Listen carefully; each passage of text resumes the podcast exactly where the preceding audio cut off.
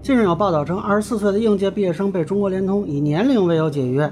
虽然最新的消息是中国联通已经表态会继续履约，但是类似的事情还是让人担心。那么这个事情从法律上怎么看？学生如何维护自身的权益？大家好，我是关注新闻和法律的老梁，让我来跟您聊聊这事儿。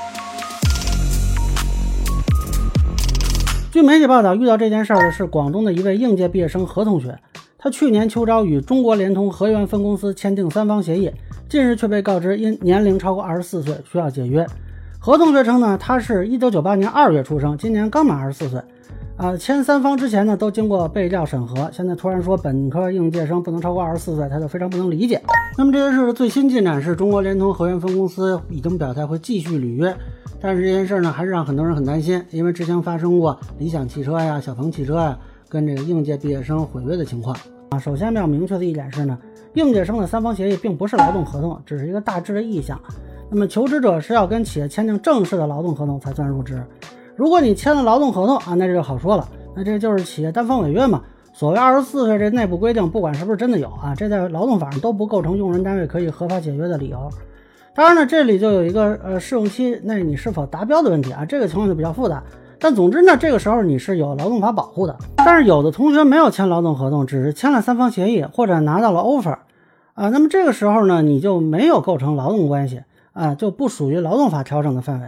呃，这个时候有没有办法维权呢？其实也是有的。民法典的第四百九十五条规定，当事人约定在将来一定期限内订立合同的认购书、订购书、预约书等，构成预约合同。当事人一方不履行预约合同约定的订立合同义务的，对方可以请求其承担。预约合同的违约责任，当然这就看你三方协议里约没约定违约金啊，包括说有的 offer 的也会约定，但这个报道看呢，何同学应该是没有约，呃，当然了，何同学呢可能会有其他损失啊，比如说如果他换了房子，或者说啊有什么其他的支出，或者说他接这个 offer 拒绝了别的 offer，这个也是可以主张索赔，但这个要看他具体的证据情况了，还是还是比较麻烦的。那么对于应届生来说呢，其实还有一个。毁约上的很大的损失就是自己的应届生身份丧失，这个时候校招基本结束，那么再找工作的成本是加大的啊！你要说你按这个有工作经验去找呢，你这工作经验跟没有一样啊！但坦率说呢，这方面呢法律并没有特别的保护。大家要明白一个道理啊，就是不管什么协议啊，这双方都是平等的主体关系，这个责任也是对等的。如果说这个三方协议约定一个非常高的赔偿数额，那假如说学生这方违约，他同样要承担巨额赔偿责任。我记得前几年还有很多学生是叫什么面霸是吗？拿了好几个 offer 放企业鸽子啊。那时候呢，企业有索赔的，还被很多人说他是没有格局啊，怎么样的？那现在呢，倒过来了，这个企业呢开始违约。前一段呢，我看小鹏啊、理想汽车啊，也都发生过类似的情况。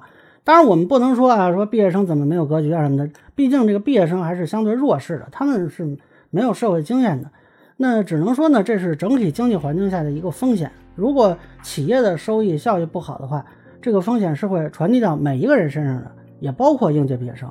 所以只能说大家自己注意好这种，呃，选择和留证吧。同时希望呢，经济环境越来越好，这样的风险越来越小。